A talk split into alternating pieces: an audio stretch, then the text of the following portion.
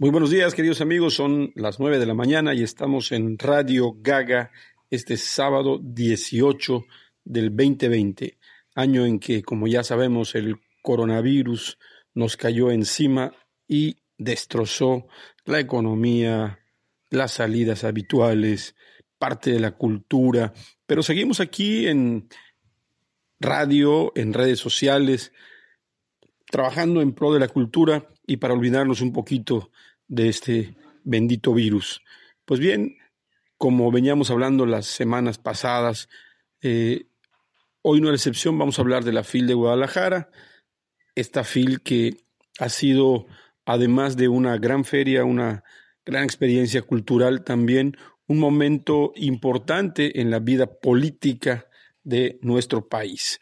Por supuesto, del municipio de Guadalajara, de ese estado de Jalisco, de nuestro país y prácticamente internacional, pues ahí se han dado citas importantísimas de la política mundial. Y no baste más decir aquellos tres libros que le preguntaron a Peña Nieto o otras exposiciones que han habido ahí, pero hoy toca eh, reflexionar acerca de los vaivenes que ha existido para ver si esta feria se va a realizar o no. Y hablo específicamente de que hace dos semanas apenas se suponía que no iba a haber feria. Luego, hace una semana y cachito decían que sí. A principios de esta semana se dijo que si habían más de 100 contagios, que si persistían más de 100 contagios en el estado de Jalisco, entonces no se realizaría esta FIL. Ahora, eh, los últimos días se ha estado promulgando que la feria sí se realizará, a pesar de que ya hubieron tres firmas que ya declinaron asistir al menos de manera presencial. Estas eh, encabezadas por quizá la mayor editora de libros en el mundo, Penguin Random House, otras firmas como Cali Arena, eh, específicamente Penguin Random House, su director para México, Roberto Banchik, informa que ellos no asistirían a esta cita anual. Y bien, posteriormente Cali Arena también hicieron lo mismo, pero Roberto Banchik dice que no querían exponerse. Al final también sabemos que es por temas económicos. Ahora Raúl Padilla y Marisol Schulz, el presidente y la directora de este importante encuentro, salen a decir que es muy probable que se haga en dos sedes, en la ya acostumbrada sede que es el Centro de Convenciones de Guadalajara y en el Centro Cultural de la Universidad Autónoma de Guadalajara. Esto para dividir las audiencias. También nos indicaron, ya lo habíamos platicado, que se harían, muchas de las citas serían virtuales, donde autores internacionales que no pudieran viajar.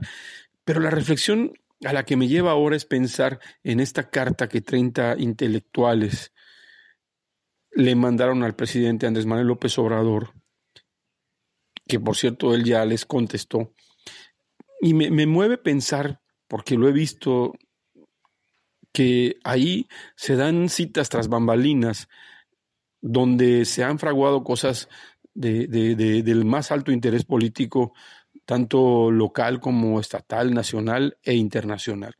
En este caso, pienso que la forma urgida en que han dicho que esto sí se va a realizar también tiene que ver con esta carta donde estos intelectuales pues le dicen a, la gente y, a los partidos políticos que se arme una gran coalición para hacerle frente a Morena en los comicios del 21. Y creo que esta carta también obedece a que sea un llamado para que diferentes personalidades debatan, se acerquen, se congreguen en la FIL de Guadalajara, lo cual le daría de nuevo una nota política a esta gran fiesta cultural. Y sabemos que el libro abraza todo, incluso la política, y ahora, pues más que nunca, pienso que podría darse esta gran cita política en este mundillo eh, político-cultural que de pronto también pues advierte que los intelectuales están eh, en desacuerdo con las actuales políticas de nuestro país y llaman entonces a hacer un frente común, llaman también a hacer esta feria. Nada es coincidencia, siento que esto así es. Y bueno, seguiremos con Radio Gaga. Y bien amigos, yo soy Rafael Morcillo y ahora les dejo en compañía de mi compañera Liliana Burgos y seguiremos en Radio Gaga posteriormente con mi compañero Josué Morelos, Victoria Fuentes y una cápsula posterior de juglaría que nos tendrá al final del programa. Sigamos en Radio Gaga. Buenos días. Muy buenos días, bienvenidos a la cartelera cultural aquí en Radio Gaga.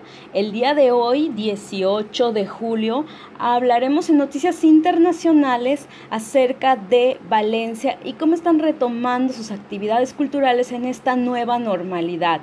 Déjenme comentarles que la Orquesta de la Comunidad Valenciana, que es dirigida por Thomas Henkelbrook, ofreció eh, la semana pasada un primer concierto para aperturar su coliseo. A un 75% de su capacidad, todos los asistentes debían llevar cubrebocas como un uso obligatorio. Es una medida de seguridad sanitaria. También déjenme comentarles que este año se suma a las celebraciones del año de Beethoven que conmemora un 250 aniversario del nacimiento del compositor. Déjenme comentarles también que se está llevando una serie de protocolos de seguridad como la toma de temperatura en el acceso, un desalojo pues muy controlado de todas las salas de espectáculos.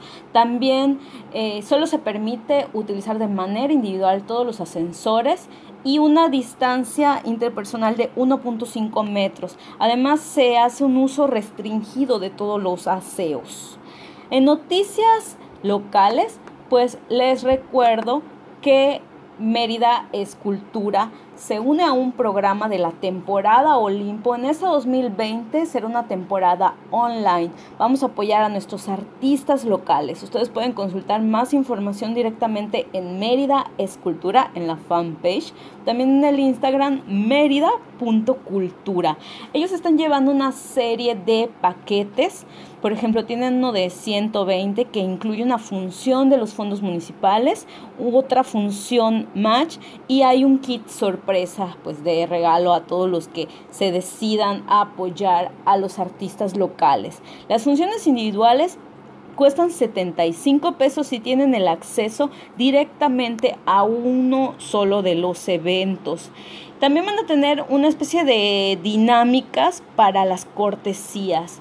Yo les recomiendo mucho apoyar a todos los artistas locales quienes han estado pues haciendo todo lo mejor posible acerca de sus funciones, tratando de sacar adelante pues a lo que cada uno se dedica. En esta ocasión, mañana domingo 19 de julio, Van a tener a las 12 horas un evento en línea para todo público. Se llama Besos de Sapo para todos los chamacos, que es una adaptación de teatro de objetos de tres cuentos. Ustedes pueden entrar directamente a tusboletos.mx y seleccionar pues alguno de los eventos online que como les comenté cuesta 75 pesos y ustedes pueden pagar directamente pues en, ahí dice este, en la página cuáles son los establecimientos donde ustedes pueden adquirirlo. Y es muy fácil porque este, pueden hacer la compra en línea. Pueden escoger pagar pues, directamente en efectivo en alguna sucursal o con tarjetas bancarias. Y en el momento de pagar en línea, ustedes van a recibir este, una, a su correo una clave de acceso digital, la cual pues hay también un link para ingresar a un grupo de Facebook y que ustedes puedan ver esta función. Se los recomiendo mucho. Más información en Mérida Escultura. Finalmente, una de mis recomendaciones va a ser literarias. Ustedes pueden entrar directamente a fondodeculturaeconómica.com slash gratuita y ustedes van a poder encontrar una serie de lecturas de manera gratuita, desde apuntes para mis hijos de Benito Juárez, de Noche Vienes de Elena Poniatowska, hasta libros infantiles van a poder encontrar como, por ejemplo, algunos títulos a la orilla del viento, Alicia en el País de las Maravillas, tiene también El secreto de familia. Hay un libro que ya había hecho una recomendación, El dragón blanco de Adolfo Córdoba. Tiene una serie de libros, también tiene de Silvia Molina, Quiero ser la que seré.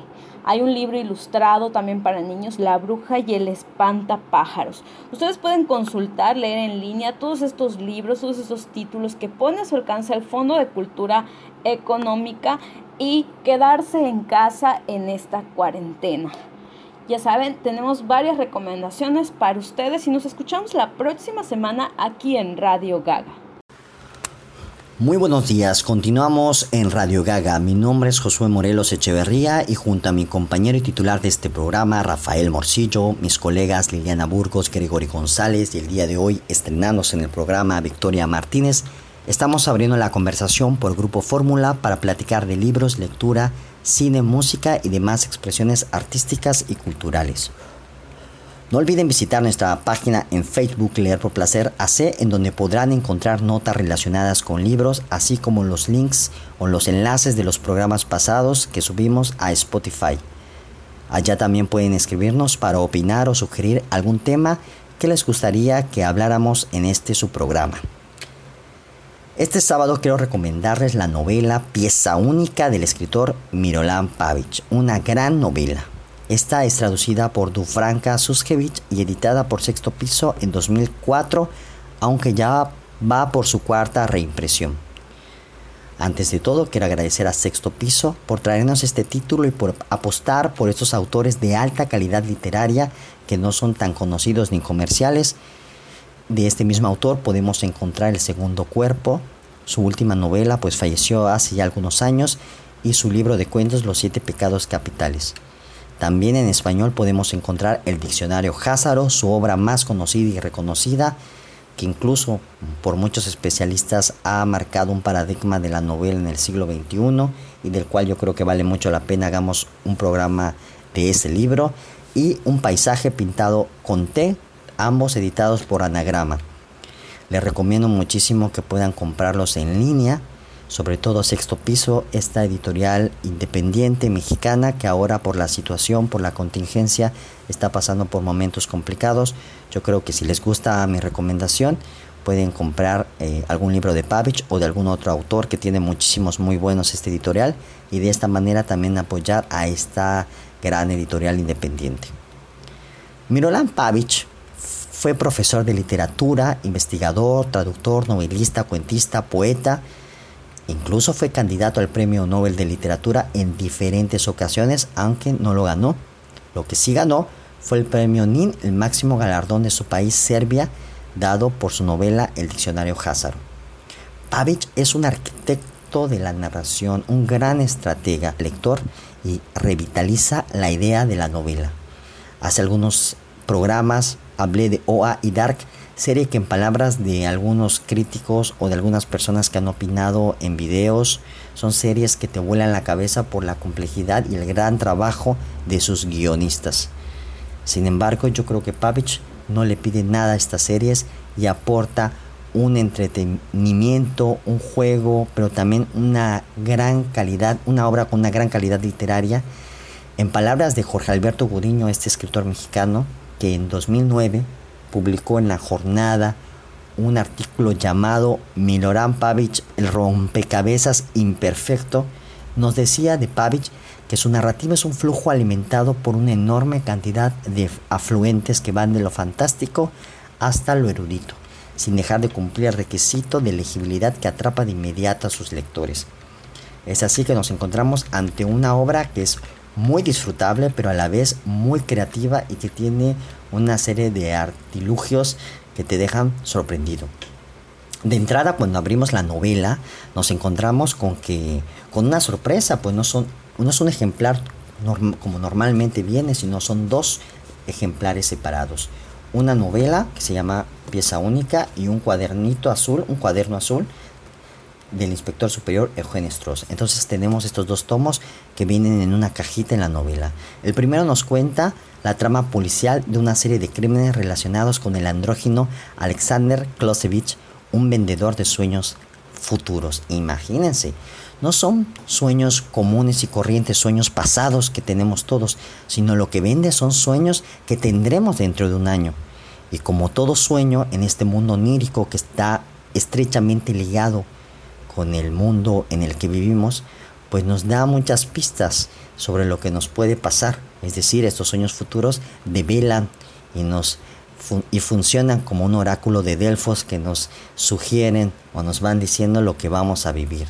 Es por eso que el cantante de ópera Distelli y Marquesina Lemtiska, con quien tenía una relación amorosa, compran estos sueños, pero cuidado, de comprarlos resulta una serie de crímenes, se ven relacionados en una serie de crímenes y asesinatos que tendrán que ser resueltos por el detective Eugenio Strauss, el detective a cargo que es el dueño de este cuaderno azul que ahora tenemos nosotros también en nuestras manos y que no es más que el cuaderno de apuntes del detective. Por toda la literatura, cinematografía y las series, sabemos cuál importante es un cuaderno de notas de un detective. Así pues tenemos dos pistas para esta pieza única, pero que hable un camino para muchas interpretaciones. El resultado es una magnífica novela que mezcla el género policial, la innovación literaria a través de un rompecabezas interactivo en donde la participación del lector forma parte de un juego de múltiples posibilidades. Ya es bien sabido que no puede existir una obra sin lector. Eso es una paradoja necesaria, es decir, hacer obra tiene que tener un lector, sin lector no puede ser una obra, incluso si yo ahora escribiera un cuento, tendría que ser mi propio lector, aunque yo no publicara esa obra, yo como escritor tengo que leerlo, así que tiene que haber necesariamente un lector. Eso ya lo sabemos, que también el lector puede dar múltiples este, interpretaciones dependiendo de su contexto, pero aquí la presencia y el papel del lector es llevado a otro nivel. Eso es quizá por lo que Miroran Pavich catalogó esta novela como novela delta. Este ejercicio de catalogar o de ponerle un pequeño subtítulo o una pequeña anotación a sus novelas lo hace Pavich en algunas obras como el Diccionario Házaro, la cual denomina novela lexicográfica porque es muy similar a un diccionario. Pieza única quizás hace referencia al término delta por el término delta fluvial que fue eh, eh, anotado o fue registrado por Herodoto refiriéndose a un fenómeno eh, geográfico que sucede en el Nilo. Y es que un delta fluvial es, eh, se forma con la desembocadura de un río a través de los sedimentos que deposita en la corriente. Cuando un río desemboca, esta eh, deformación por los sedimentos hace que se abra de manera de triángulo y que cree una forma de delta como la cuarta letra del alfabeto griego, pero en este delta también se forma todo un ecosistema. También se puede decir que al llegar al mar, el río se bifurca para crear este delta. De esta manera, recordando un poco a Borges, eh, Pavich nos ofrece un juego de bifurcaciones, un jardín de senderos que se bifurcan y que crean esta novela delta que es muy entretenida y muy interesante. Se la recomiendo muchísimo. Yo me despido. Eh, esa fue mi participación por esta semana. Los dejo con mi compañera Victoria Martínez que nos hablará de la moda y la literatura. Los dejo con esta reflexión del filósofo persa Avicena que dice así, la imaginación es la mitad de la enfermedad, la tranquilidad es la mitad del remedio y la paciencia es el comienzo de la cura. Añadiría además que la imaginación puede nutrirse de grandes narraciones como la, como la que nos ofrece Pavich con pieza única. Esto para llevar todos estos momentos complicados que nos presentan el día de hoy. Y muy buenos días a todos nuestros queridos radio escuchas. Mi nombre es Victoria y hoy voy a platicarles un poco sobre la relación entre la moda y la literatura. La moda, industria para unos, arte para otros y frivolidad y consumismo para la gran mayoría. Conforma la base literaria de muchas novelas. ¿Cómo podríamos imaginarnos las novelas de Jane Austen, sin esas fiestas de gala, con los vestidos vaporosos, con corset ajustado en las mujeres, y los trajes con altos cuellos de los hombres, o bien la vestimenta tan característica del Quijote. Es casi imposible no relacionar la época en la que se desarrolla una novela con la moda de ese entonces. Por eso, hoy les quiero recomendar a todos nuestros radioescuchas que sientan curiosidad por esta relación, que a simple vista puede parecer poco razonable, una novela ambientada entre los años 30 y 40 en Madrid y Marruecos, durante la sublevación militar en 1936, que tuvo en caos a la ciudad española. La novela se llama El tiempo entre costuras y fue escrita por María Dueñas. Cira, una joven modista que abandona Madrid meses antes del mencionado acontecimiento, se va a Marruecos con un hombre desconocido, que al poco tiempo huye y la deja sola con deudas. Posteriormente, Cira se traslada a la ciudad de Tetuán, en donde conoce a muchas personas que se vuelven sus amigos y aliados. Ellos le ayudan a forjar una nueva identidad y con la ayuda de nuevas amistades con reputación dudosa, logra poner en marcha un sofisticado atelier o taller en el que atiende a clientas selectas con relaciones sospechosas. A partir de ello, Cira conoce a personajes importantes en la historia de Marruecos y de España, que la arrastran hacia un arriesgado plan en donde las telas, las puntadas y los patrones de su oficio se convertirán en la fachada inocente de actos turbios y peligrosos que pondrán en peligro y en la mira a nuestra joven protagonista. Y bueno, hasta ahí les dejo esta breve reseña de esta novela donde nos podemos imaginar los vestuarios de los múltiples personajes, pero sobre todo de los diseños de Cira para sus elegantes clientas. Por otro lado, si te gustan las novelas históricas, conspiraciones políticas o sobre secretos, no podrás dejar de leerla. Esto es todo por hoy. Espero que le haya sido de su agrado. Nos escuchamos pronto. Pues bien, queridos amigos, ya son las 9.30, estamos en Radio Gaga, yo soy Rafael Morcillo López, estamos abriendo la conversación en Grupo Fórmula Yucatán en las dos estaciones hermanas de Grupo Fórmula. 105.1 y 94.5. Ya escuchamos a nuestras compañeras Liliana Burgos, a nuestro compañero Josué Morelos y Victoria Fuentes. Ahora, pues quiero platicarles un poco acerca de una mujer, Jean Austen. Jean Austen hoy, un día como hoy, falleció, solo que hace 203 años. Una de las obras más importantes de Jean Austen, o quizá la más emblemática, una obra maestra, Orgullo y Prejuicio, eh, la bendita novela, pues que igual prácticamente cumple más de 200 años de haber sido publicada. Esta obra, como casi todas las obras de Jane Austen, hablaba sobre mujeres, mujeres empoderadas, mujeres educadas, mujeres talentosas, mujeres que no se dejaban. Y leo un párrafo me resulta increíble, dijo Bingley, como todas las jóvenes tienen tanta paciencia como para cultivar todos esos talentos. Todas pintan, todas forran biombos y hacen bolsitas de malla. No habré conocido a una que no sepa hacer todo esto.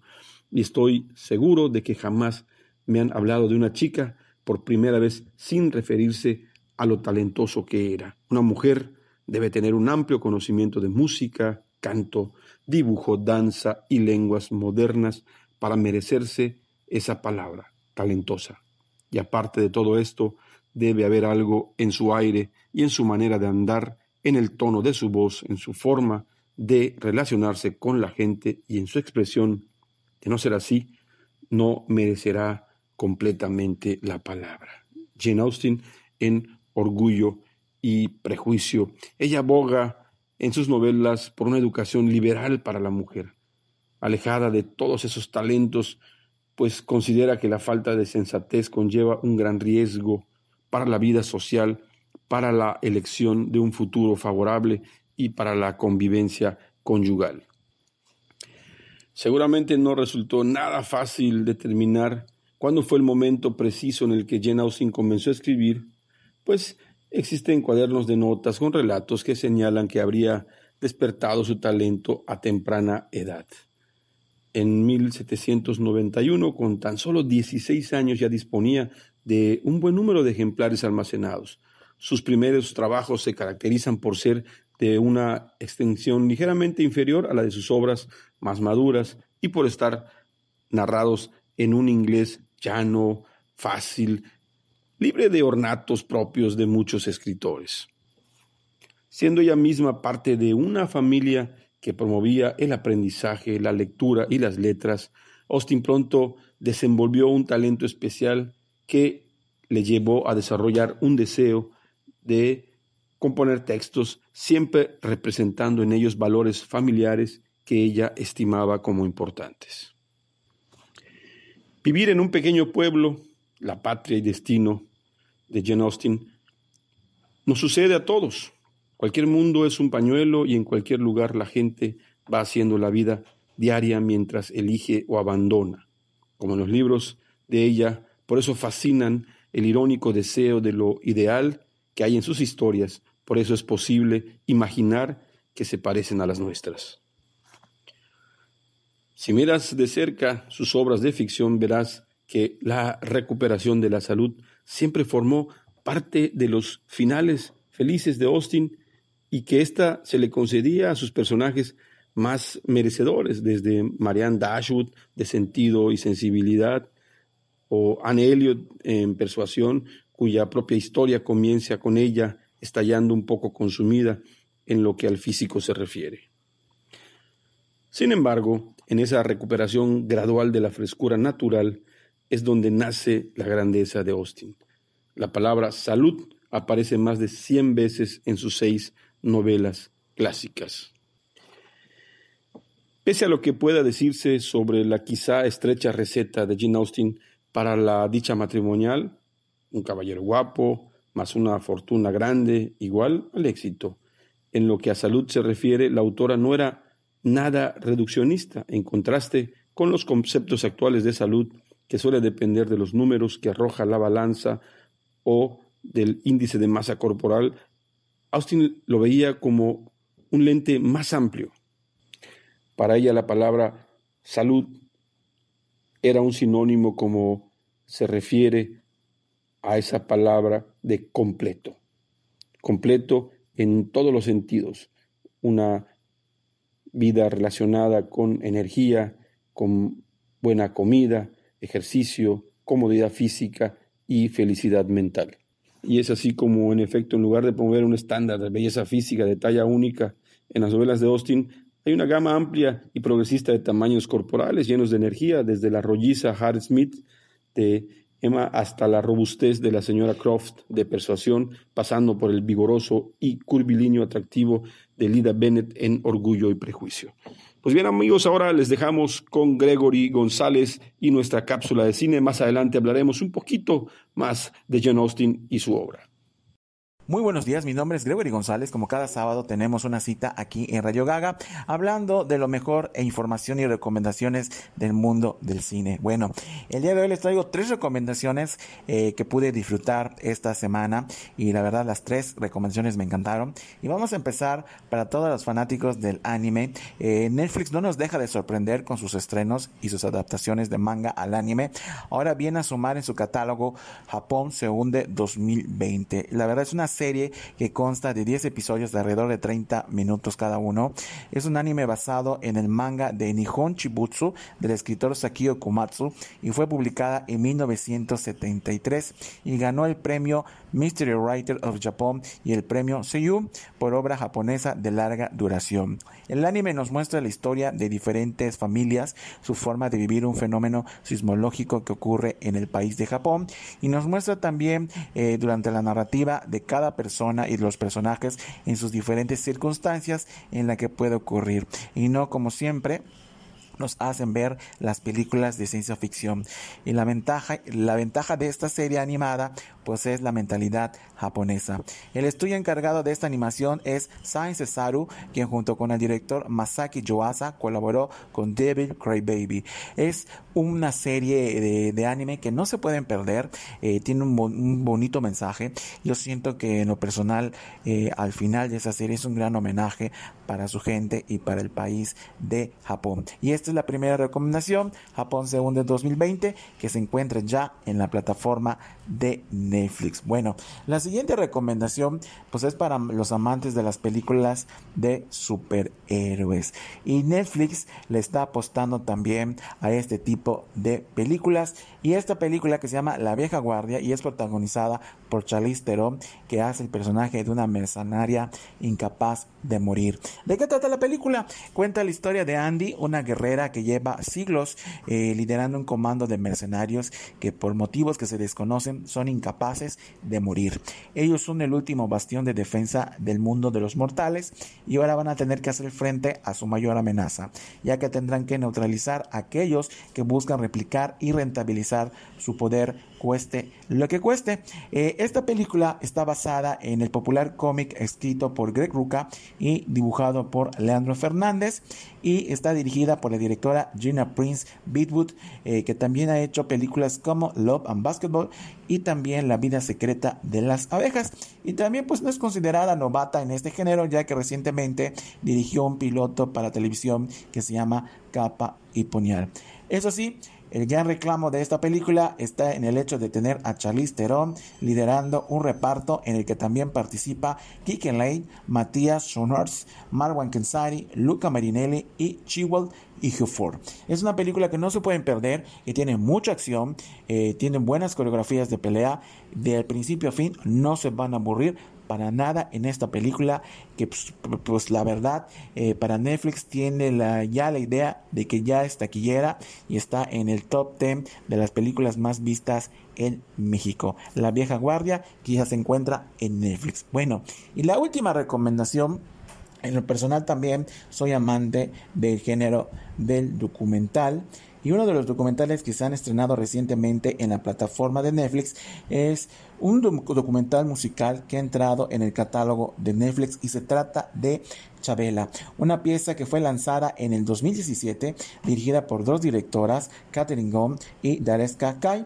En casi una hora y media, la película atraviesa la vida de Marisabel Anita Carmen de Jesús Vargas Lizano, conocida como Chabela Vargas, o mejor, también la conocían como La Chamana. A través de entrevistas a la cantante de origen costarricense, pero de mexicana, mexicana de corazón, eh, personas muy allegadas en una serie de entrevistas dan testimonios y también impactantes imágenes de archivo que no se han visto en otros documentales acerca de la vida de esta cantante e intérprete. Y las directoras nos llevan a un viaje por las diferentes etapas de una voz que marcó para siempre la música latinoamericana. Eh, desde muy corta edad, Marisabel salió de Costa Rica y también nos habla este documental acerca de los amores que tuvo también eh, ese dolor y ese vacío y esa soledad que caracterizaba a esta mujer, Chabela Vargas, como cantante, intérprete, que se veía reflejado en sus canciones. No se pueden perder ese documental, Chabela, que ya se encuentra en la plataforma de Netflix. Estas son las recomendaciones y nos escuchamos la próxima semana. Y bien, queridos amigos, regresamos a Radio Gaga. Estamos en el cuarto y último bloque de este programa que estamos haciendo para todos ustedes hoy sabadito. Quiero mandar un gran saludo a todos nuestros radioescuchas, a los que nos hacen el favor de su compañía cada sábado. Ya escuchamos a nuestros compañeros y posterior a esta intervención mía escucharemos una cápsula de nuestros amigos poblanos que siempre nos están apoyando, juglaría con esta cápsula El hombre que habla. Y posteriormente seguiremos hablando sobre la gran Jane Austen para cerrar con este programa que simplemente ahora les diré que su sobrina Louisa Knight decía que Austin hubiera deseado escribir menos y leer más. Tampoco quiso en vida publicar algunas de sus obras debido a que las consideraba impropias a tal efecto. Fue entonces cuando se propuso pulir sus faltas de estilo y logró convencer a su familia de que desistiera en su interacción de llevar sus primeros trabajos a una editorial. Una enorme, enorme lección para muchos quienes quieren dedicarse a la escritura y vuelvo a citar, quisiera haber escrito menos y leer más. Bueno, queridos amigos, les dejamos con esta cápsula de juglaría y regresamos en dos minutitos para seguir hablando de Jane Austen. El hombre que habla. Hubo un tiempo hace mucho en que los poderosos se sintieron solos. Cansados de estar nada más unos con otros, pensaron que necesitaban a alguien más con quien hablar y que les dijera cómo los veía a ellos y cómo los quería y los respetaba. Entonces los poderosos crearon a los animales, pero los animales solamente ladraban o maullaban o cacareaban o daban gritos que nada de lo que ellos querían oír decían. Entonces decidieron crear otros seres con quienes hablar y que les hablaran, y fabricaron unos hombres que eran como muñecos de madera o de lodo. Como no podían hablar, estos pronto se rompieron o se deshicieron. Entonces finalmente los poderosos hicieron a los hombres y las mujeres de carne y hueso tal como somos ahora. Estos hombres y mujeres sí podían hablar y los poderosos estuvieron muy complacidos con ellos porque ellos les contaban sus gustos y sus penas y sus necesidades y les estaban agradecidos y los respetaban. De esa manera, el poder de hablar vino a ser la cualidad principal de los hombres y las mujeres les daba el modo de decir lo que sentían, lo que pensaban y lo que querían, y de comunicarlo a los demás y así ponerse de acuerdo para vivir todos juntos, formando grandes familias iguales y justas.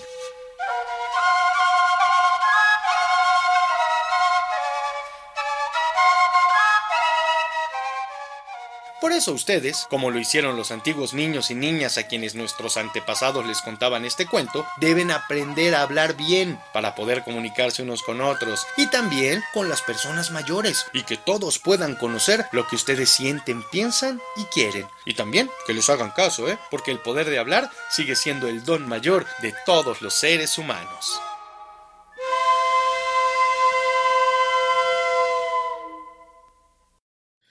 Gracias, Juraría, por esta cápsula. Y bien, seguimos con nuestra autora de hoy, Jane Austen, quien no fue considerada una gran novelista apta para entrar en ese canon hasta entrado el siglo XIX, aunque la mayoría de sus obras aparecieron bajo seudónimo, fueron sin embargo ampliamente conocidas y recibieron numerosas críticas. En su tiempo, en 1816, los críticos de New Monthly Magazine no consideraban la obra Emma como una novela de trascendencia. Sin embargo, fue Sir Walter Scott, otro gran escritor inglés, quien dio un empujón definitivo a su obra gracias a su favorable reseña de Emma.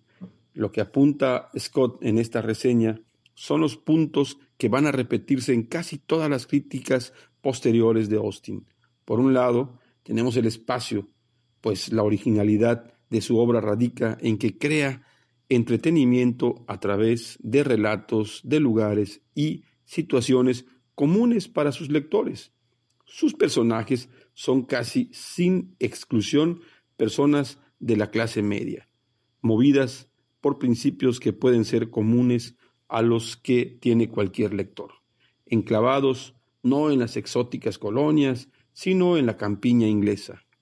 Scott además agrega, esa joven dama tiene un talento para describir las relaciones de sentimientos y personajes de la vida ordinaria, lo cual es para mí mucho más cautivador.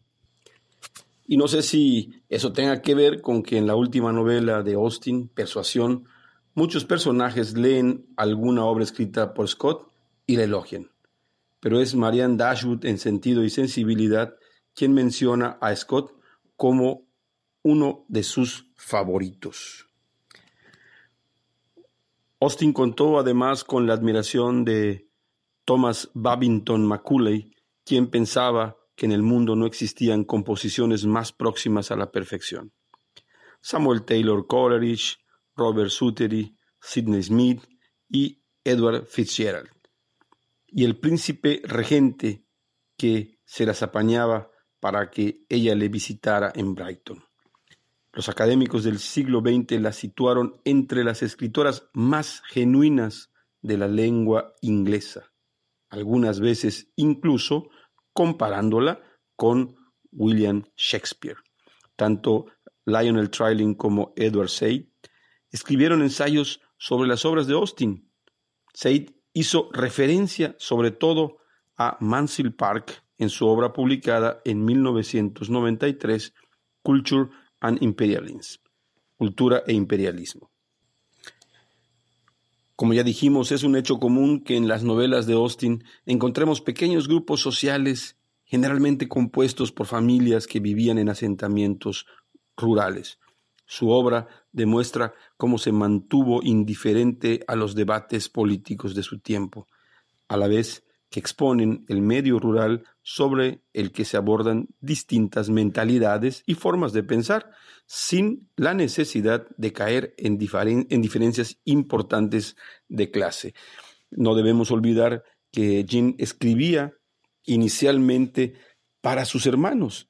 Ella nunca imaginó que fuera a escribir para publicar, sino era una forma de darle a sus hermanos alguna, algunos relatos sin imaginar hasta dónde podría llegar. Suele decirse que Jane Austen fue una escritora aislada de la influencia de otros escritores, autores de su tiempo y de la vida social más allá de la rectoría de Steventon en la que vivía y de la burguesía rural que conformaba la sociedad que la rodeaba. Esto, sin embargo, no es del todo cierto. Sabemos por las cartas que se enviaban ella y Cassandra que las dos hermanas Austin viajaron con frecuencia a casas de amigos y familiares y también que Austin estaba familiarizada con muchas de las obras que se publicaban entonces. Ella tuvo una gran amistad con su hermana Cassandra y desarrollaron un cariño entrañable entre ellas. Pues bien amigos, esto ha sido todo por hoy. Esperemos que lean a Jane Austen. Verdaderamente no van a encontrar desperdicio en toda su obra, en toda su obra. Muchas gracias por escucharnos el día de hoy en Radio Gaga. Nos escuchamos el próximo sábado y ya lo saben, consuman cultura, consuman literatura. Síganos en Radio Fórmula. Yo soy Rafael Morcillo y les mandamos un gran abrazo. Lávese las manos, quédese en casa en la medida de lo posible. Estamos en un pico del pico del pico de la pandemia. Perdón por entrometerme en estos temas, pero verdaderamente los últimos días han sido de verdadero pánico en esta pandemia. Quédese con nosotros en Grupo Fórmula Yucatán. Hasta el próximo sábado.